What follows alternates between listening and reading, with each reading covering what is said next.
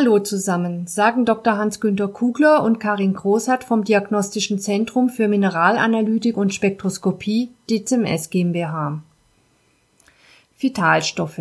Lebenswichtig für alle Stoffwechselfunktionen. Heute kommen wir zum Teil 2 dieser Episode. Es geht unter anderem um Mikronährstoffversorgung bei Burnout, Stimmung und Hirnleistung.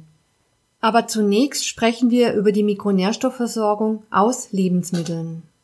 Angesichts einer riesigen Lebensmittelauswahl halten viele Menschen eine Überprüfung des Mikronährstoffstatus für unnötig, weil ja gar keine Mikronährstoffmängel zu erwarten seien.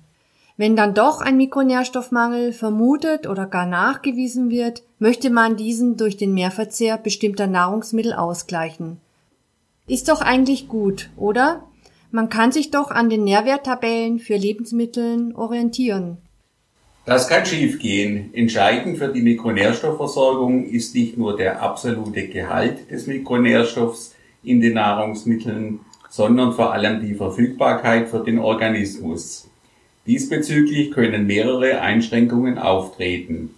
Vitamine müssen häufig erst energieaufwendig aus chemischen Bindungen freigesetzt werden.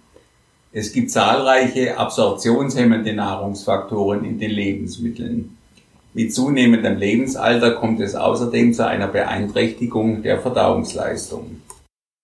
Bei der Zubereitung von Mahlzeiten entstehen oftmals erhebliche Zubereitungsverluste. Denken wir an das Kochen, Braten und Brutzeln.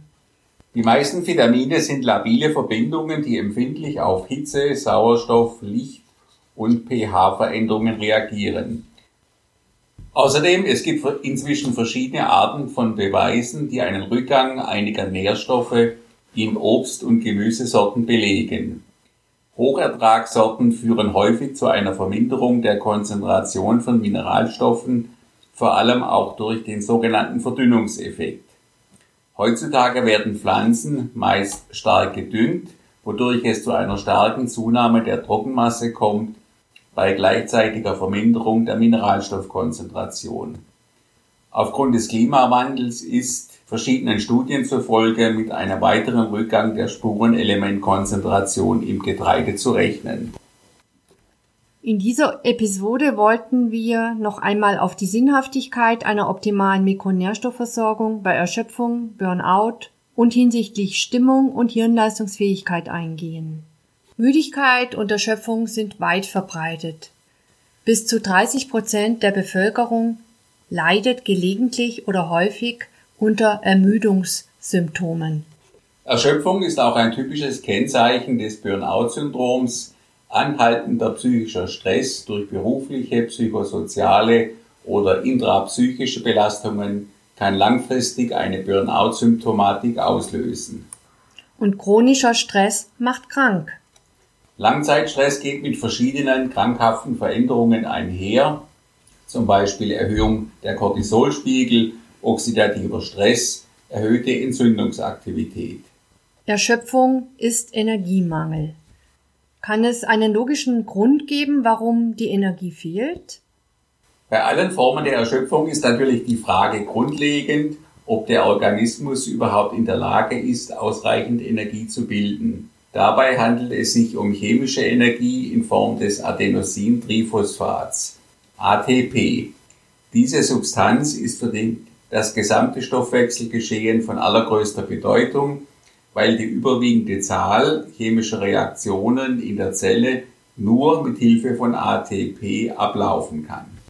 Das heißt, ohne ATP keine Energie. Wo kommt das ATP her? Über 90 Prozent des ATPs werden in den Mitochondrien, das sind die Kraftwerke der Zelle, gebildet.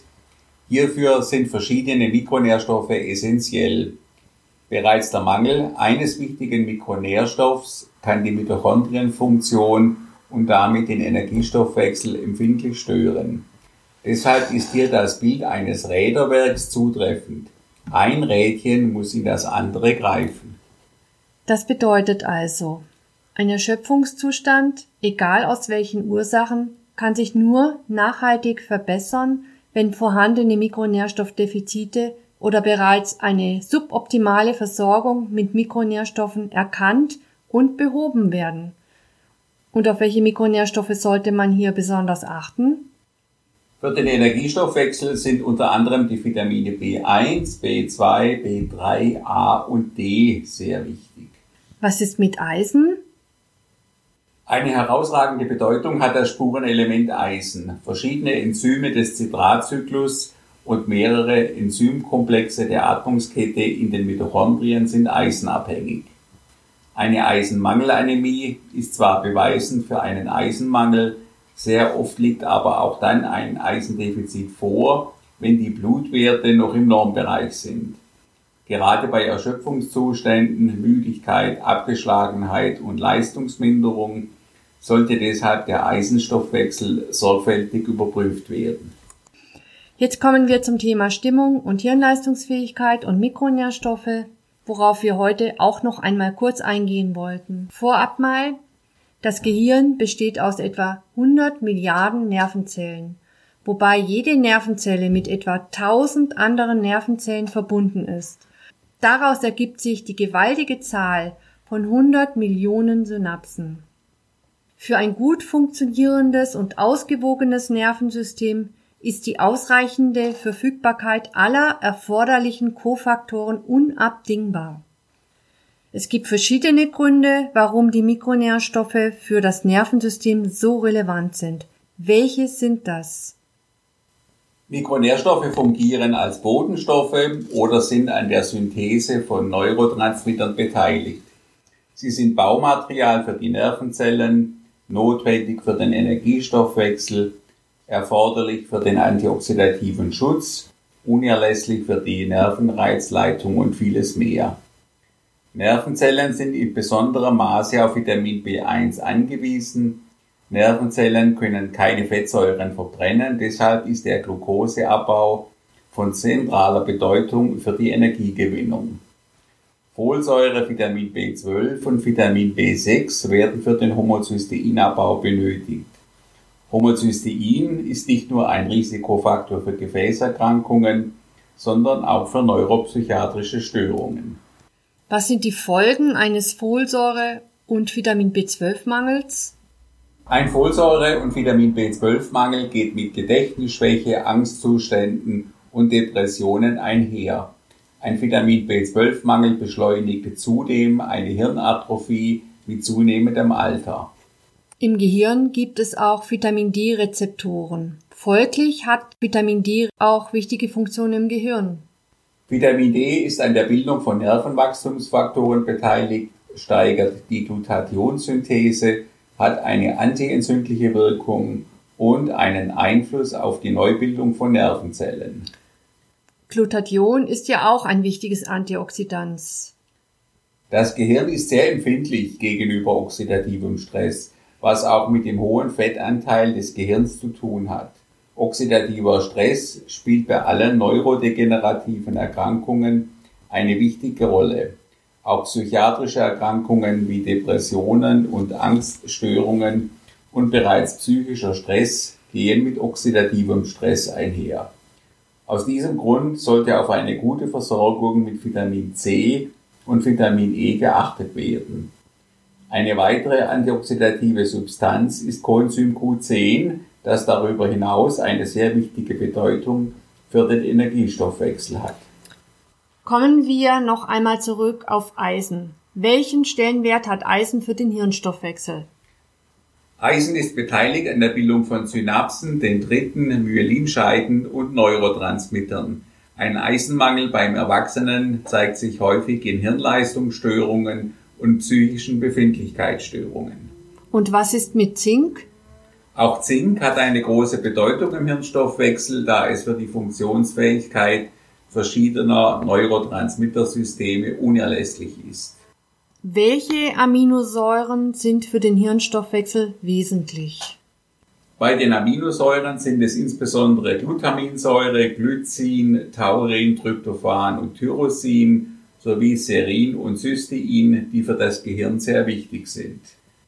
Erst in den letzten Jahren wird vermehrt deutlich, dass Psyche und kognitive Leistungsfähigkeit in hohem Maße von der Ernährung und damit auch von einer ausreichenden Versorgung mit Mikronährstoffen abhängen.